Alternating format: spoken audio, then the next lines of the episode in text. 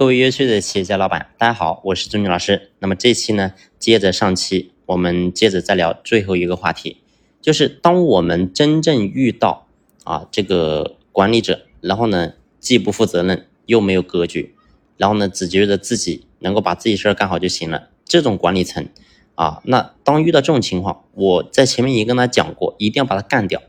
但是呢，我想在很多情况之下，我们很多的老板你是没有办法下去守的。为什么下不去手呢？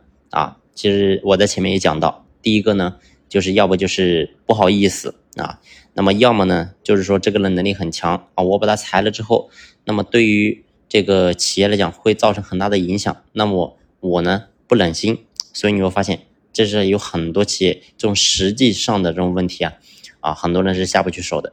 那么在这里呢，我要和大家分析一下啊，就是我们到底该怎么样正确的看待这个事情啊？那么很多人说老师你说的很容易，但是真正去做啊，你能不能做到呢？但是我要告诉你，我的答案是我能做到。为什么这么讲呢？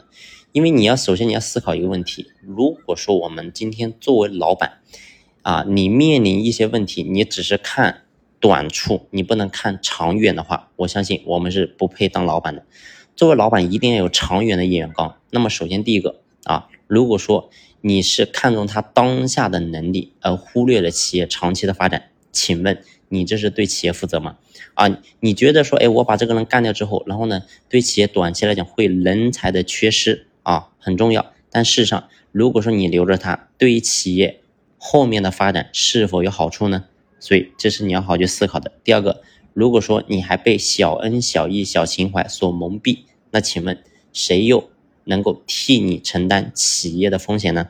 所以好好想清楚这些问题。作为老板，既要有佛祖般的慈悲，也要有帝王般的手段。记住，任何时候该做的时候就一定要去做。如果说啊优柔寡断，我们做老板是很难成大事的。好了，我相信呢，讲到这里，你心里应该知道该怎么样去做了。这期呢，我们先聊这里，感谢您的用心聆听，谢谢。